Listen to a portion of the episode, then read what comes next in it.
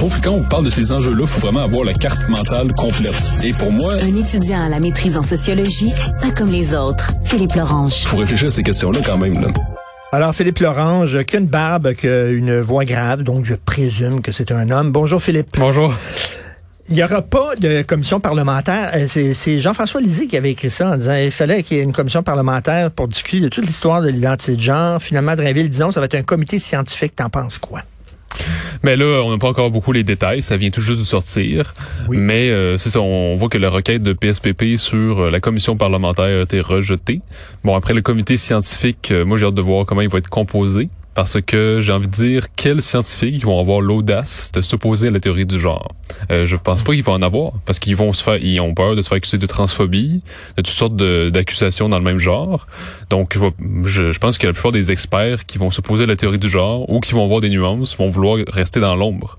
Euh, pour moi, il y a quelque chose qui fonctionne pas ici. Parce que, parce que, parce que si c'est un expert scientifique puis tu t'opposes à la théorie du genre, tu te mets un peu au banc de la communauté puis ça peut être difficile après d'avoir des subventions pour ta recherche, par exemple. Mais c'est ça que je voulais dire. C'est-à-dire que, ben oui, à l'université, c'est tellement important les subventions. Puis on sait à quel point le Canada s'implique beaucoup dans les subventions.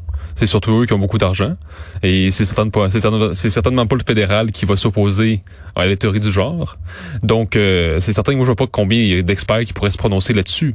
D'autant plus qu'il faut pas s'imaginer que parce qu'on parle des scientifiques des sciences de la nature, que forcément ces gens-là vont s'opposer à la théorie du genre. On sait qu'en psychiatrie, il y en a beaucoup qui ont des théories euh, plutôt farfelues, là, qui ben peuvent aller dans ces, dans ces directions-là. Donc, c'est pas juste les sciences humaines qui vont dans... Donc, donc, donc la science, la science dure ne te protège pas, ah, de la contamination idéologique. Non, mais on l'a vu d'ailleurs, je pense qu'il y a un an environ, d'un, je pense que c'était un chercheur à Concordia, euh, je sais plus c'était quoi, peut-être en physique ou en ingénierie, je sais plus très bien, puis il voulait se monter une équipe. Puis lui-même, c'est un Indien, là, origine indienne. Il voulait se monter une équipe, puis là, les, euh, le chef de, bon, la, son, université disait, mais là, vous êtes obligé d'avoir tel quota de diversité, tel quota de, de, de gens euh, minorisés tout ça. Mais lui-même disait, ben, moi-même qui est d'origine indienne, je veux pas ça, là, je veux les meilleurs. mais, mais c'est triste, c'est triste que, que les scientifiques en viennent à, à, à, terre, à terre certaines réalités scientifiques parce qu'ils ont peur à leur carrière. Mais ils ont peur, mais je les comprends en même temps parce que si c'est ben fini, c'est fini hein, quand même. on est rendu là. C'est-à-dire qu'on ce qu'on vit depuis 2020 environ, c'est vraiment la révolution woke. C'est comme une révolution culturelle, pas avec la même violence physique que ce qu'on a pu voir en Chine ou ailleurs, mais avec la même violence symbolique, c'est-à-dire qu'on peut quand même perdre votre emploi, perdre euh, vos, vos amitiés professionnelles. Donc après toute votre carrière, tout ce que vous avez investi, c'est fini, ça marchera plus. Donc moi, je pense pas que le comité scientifique soit la meilleure idée. Après là, ça, vient juste de sortir, on n'a pas encore les détails, les paramètres, mais je comprends pas pourquoi à chaque fois qu'on a un débat de société sur des valeurs, des grandes questions, c'est toujours, on dirait, que, le réflexe des politiciens, c'est de reléguer la décision à des experts ou des technocrates. Donc c'est de dire, faut, on va monter un comité, on va faire une commission parlementaire, on va nommer un. Non mais pourquoi vous prenez pas des décisions? C'est-à-dire la population vous a élu sur la base d'un programme. C'est les fameux communautés et comités là quand tu décides, quand tu nommes des gens au comité, tu sais déjà ce qu'ils vont penser. Souvent. Parce que tu connais les gens, là, tu sais. Mettons, là, moi, je me dis, est-ce que je devrais manger de la viande ou pas de viande? Fait que je vais aller demander euh, l'opinion d'un gars que je sais qu'il est végétarien. Fait que, parce que déjà, ma tête est faite. Puis je, je rien dire, ah, ben regarde, il me dit de pas manger de viande, donc... c'est un peu ridicule. on l'a vu d'ailleurs, il y a quelques semaines de ça, on parlait de la statue de John A. McDonald, puis là, la ville de Montréal a nommé un comité qui a décidé que finalement on le mettrait dans un musée. Mais encore une fois, pourquoi c'est pas les politiciens qui ont été élus par la population qui décident? Pourquoi faut toujours qu'il y ait un comité, une affaire de plus je comprends pas pourquoi les politiciens, c'est comme s'ils ont peur de la décision parce qu'ils ont peur de la critique. Hmm. Et donc ils se disent "Oh mais ma décision dans le fond, elle est fondée sur le comité, sur la ben, commission." Donc ça permet de se justifier en disant "Oh mais dans le fond, c'est pas vraiment ma décision, c'était apolitique, c'était en dehors de la politique." Donc il y a, comme une peur du conflit, il y a une peur d'assumer ses propres décisions, ses propres choix en reléguant ça à quelque chose qui est considéré comme juste expertise scientifique, euh, apolitique. Mais c'est comme Tout si à fait. mais pour qu'une démocratie fonctionne, il faut qu'il y ait des positions assumées puis qu'il y ait un conflit assumé un conflit qui est civilisé, évidemment. Je pense que Mathieu Bocoté en parle souvent. Décider, c'est trancher. Ben oui, Donc, faire des mécontents. Absolument. Mais c'est la même chose là-dessus. Puis là, sur l'identité de genre, il y a déjà plein d'études qui ont été faites. Il y a plein d'experts qui sont déjà prononcés. Il y a déjà plein de lobbies. Il y a plein de personnalités publiques qui sont exprimées sur le sujet. Donc pourquoi un politicien n'est pas capable de faire son propre boulot, faire sa propre recherche, puis trancher? Je comprends que c'est Ben déjà occupé, ben mais oui. quand même, je veux dire, il faut vraiment trancher par soi-même au lieu de toujours reléguer la décision à des scientifiques. D'autant plus que moi, je crains que je pense que ceux qui vont être nommés, ça va être vraiment, comme tu dis, les végétariens. C'est-à-dire que Ben oui. ça va être les pro-trans qui vont dire euh, oui, on va accepter les trans, mais avec certaines nuances. Et surtout, je suis sûr que c'est ça qui va déboucher Ben oui. là. Tu as lu le texte de la presse sur la génération Z au cégep, là, euh, ils se pointent pas à leur cours euh, parce que euh, ils vont au spa, puis c'est plus important. T'en penses quoi? Mais ça me surprend pas du tout. Euh, moi, je suis de cette génération. Ben, je dis, quand je dis que je, je suis de cette génération-là, objectivement, je le suis. Après, ça veut pas dire que dans les valeurs, je le suis. Mais euh, c'est-à-dire, c'est la génération Z. Donc, moi, j'ai eu un collègue en socio à l'UCAM qui est vraiment pertinent, qui est pas du tout woke d'ailleurs. Un des rares collègues pas, pas woke. Et donc, c'est un monsieur qui s'appelle Carole Alain, qui a déjà écrit plusieurs best-sellers. Euh, Ah lui, ouais. fait des conférences un peu partout dans le monde. Et son, euh, son dada, son sujet, ça m'a fait penser à ça quand je disais ta chronique, puis la- la- l'article de la presse. C'est euh, c'est justement les, les transformations du travail.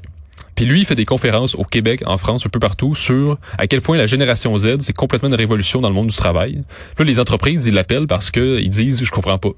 je comprends pas comment garder ces gens-là parce que c'est complètement une autre mentalité. Puis ce qui, ce qui m'expliquait souvent, puis j'ai même lu son livre, Le choc des générations, Ah oui, il expliquait il expliquait que, euh, par exemple, chez les X et les boomers, c'était plus, on était plus dans l'engagement, puis on cherche des conditions objectives au travail, comme euh, des, une bonne retraite, une bonne sécurité d'emploi, un bon salaire. Donc des conditions objectives comme ça. Tandis que le Z, donc ma génération, c'est plus comment moi je vais m'épanouir au travail. Euh, Est-ce que ça correspond à mes valeurs cette entreprise? Est-ce que j'ai beaucoup de congés, un horaire flexible? Est-ce que le patron il est cool? Euh, Donc, c'est plus ludique. Ben, Non. c'est-à-dire, oui, Est-ce que je suis confortable? Est-ce que ça va être comme une pantoufle, ce travail-là? Là? Entre autres, mais aussi l'affaire, je pense que les jeunes cherchent un sens à leur vie dans le travail. Tandis que chez les boomers, chez les X, le travail, c'est comme juste, on, on va chercher de l'argent. Donc, chez, chez le Z, c'est plus l'idée que le sens de ma vie doit se retrouver dans mon travail. Je dois être en harmonie avec mon travail. Donc, je dois faire quelque chose qui est épanouissant. Puis, euh, notamment, on sait que les Z cherchent une entreprise, notamment, qui va être bonne pour l'environnement, qui va avoir une cause comme la justice sociale. Donc, on le voit, par exemple, les banques, les, grandes entreprises, souvent, disent, vous voyez, on est écologique, on a investi, on est pro-LGBT. Donc, tout ça, c'est pour attirer notamment les Z. Mais en même temps, ça peut pas, oui, ça peut pas fonctionner complètement. Parce que ça, ce que, ce que m'expliquait mon collègue, justement, aussi, c'est que souvent, les Z, ils restent pas plus que 3 à 7 ans au même travail. Ils changent beaucoup. Oui. Donc, ça va rester cette mentalité-là. Euh, puis même si, mais, mais il y avait- il m'expliquait qu'il y a des gens, par exemple, qui avaient fait étudier médecine, ingénierie, euh, ils, essayaient, ça pendant 3 à 7 ans, puis après ça, ils devenaient camionneurs. C'est c'est même pas des blagues. ça arrive quand même régulièrement en plus. C'est-à-dire que c'est comme si euh, les Z acceptent pas de faire toute leur vie dans un seul et même emploi. Il faut qu'ils changent, il faut qu'ils essayent de nouveaux Mais tu sais, je parlais de la pantoufle, Ouais. tu sais, là, vis-à-vis le, le soulier qui, qui est pas de- tout le temps confortable. On dirait qu'ils veulent être confortables. Ils veulent comme ils, ils- ils- tout le temps bien en mou. Tu sais, que ton travail, ce soit comme euh, un coton ouaté autour de toi, là, qui est pas contraignant. Mais dans la vie, tu as des contraintes. À l'école, tu as des contraintes. Puis au travail, tu as des contraintes. Puis tu as des critiques. Ils veulent pas, ils veulent que ça soit slack. Ouais, ben on le voit justement dans l'habillement. D'ailleurs, euh, c'est ça, on est, on- ce qu'on voit, je pense qu'il y a comme un avachissement global qu'on voit depuis. Non, mais c'est vrai. non, mais pas vrai. Là, je, je- je le constate à tous les jours. Non seulement dans l'habillement, mais également dans. Ben, je dis pas que tout le monde est mal habillé, tout ça dit en passant. mais ce que je veux dire, c'est que on le voit notamment là-dedans, mais aussi justement comme on l'a vu dans l'article du Cégep. Là, tu me parles justement l'idée qu'il faut être dans le confort, faut toujours. euh, c'est comme si on est dans le pyjama pe- permanent. Oui. Donc, euh, c'est ça, on est vraiment dans l'idée que on, on- je dois toujours être bien, me sentir bien, qu'il n'y ait pas d'effort. Mais en même temps, j'ai déjà dit ici au micro, la vie est difficile, donc l'école doit être difficile. Euh, puis donc, faut un peu trouver, je pense que, euh, je- euh, comment dire, un juste milieu, parce que peut-être que le monde des X, c'était un monde où justement la vie était peut-être trop dure. J'aimerais revenir aussi au contexte comme tel, parce que nous, le, le contexte des générations Z, c'est c'est facile de trouver un emploi, parce qu'il y a une pénurie de main d'œuvre. Bon, donc ben c'est relatif cette question-là, mais c'est-à-dire c'est facile de trouver un emploi n'importe quand, puis de négocier le salaire, puis on voit que les salaires sont à la hausse. Tandis que chez les X, c'était complètement l'inverse. Les années 80, c'était le chômage au Québec à 20-25 Mais ça, c'est Euh, ça. vécu, ça. là. Donc là, trouver un emploi, c'était tout un, Il fallait défi. créer notre propre job. Moi, je voulais être journaliste. Fait qu'avec une gang, on a créé le, le journal Voir parce qu'il embauchait pas nulle part. là. Mais c'est ça, donc c'était un contexte complètement l'inverse. Donc ce contexte-là, de difficulté économique, difficulté à trouver un emploi, ça fait en sorte que les jeunes de l'époque ont dû euh, justement se démener puis bon, se démarquer pour trouver un emploi, se trouver une place. Puis une fois que tu l'as trouvé, tu restes là. Tandis que les Z, c'est facile de trouver un emploi n'importe où, dans n'importe quoi. Puis on peut facilement trouver un emploi qui paye relativement bien sans faire trop d'efforts. Par exemple, euh, j'ai déjà connu ça, moi j'ai déjà travaillé en restauration, il y en a un qui est parti parce qu'il est allé dans une euh, les kiosques de cellulaire dans les centres d'achat, parce qu'il me disait c'est plus payant puis je fais rien de mes journées. Donc euh, c'est facile de trouver un emploi comme ça. Donc on voit que le, contexte objectif économique vient changer aussi la culture. Puis on voit, je pense aussi dans le, cadre familial, c'est-à-dire que peut-être que la, famille d'aujourd'hui est moins, euh, le cadre est moins fort, moins rigoureux. Donc le jeune se sent, il se sent permis de faire un peu ce qu'il veut de sa vie sans que le parent soit euh, fâché. Alors, ce Pascal Bruckner vient de sortir un essai qui s'appelle Le sacre de la pantoufle. Alors moi, j'ai hâte de lire l'essai de Philippe Lorange, euh, l'avachissement de la société. On est avachi. C'est vrai, j'adore ce mot-là. Toujours un plaisir de te parler. Euh, Philippe Lorange, étudiant à la maîtrise en sociologie. Merci, beaucoup. Euh, c'est tout le temps qu'il me reste. Merci beaucoup à l'excellente équipe de recherche avec qui je travaille. Florence Lamoureux, merci beaucoup. Marianne Bessette, Max-Émile Sayer et à la réalisation mise en onde, l'ami Jean-François Roy. Alors, c'est Benoît Dutrisac qui arrive et nous, on se reparle demain 8h30. Passez une excellente journée.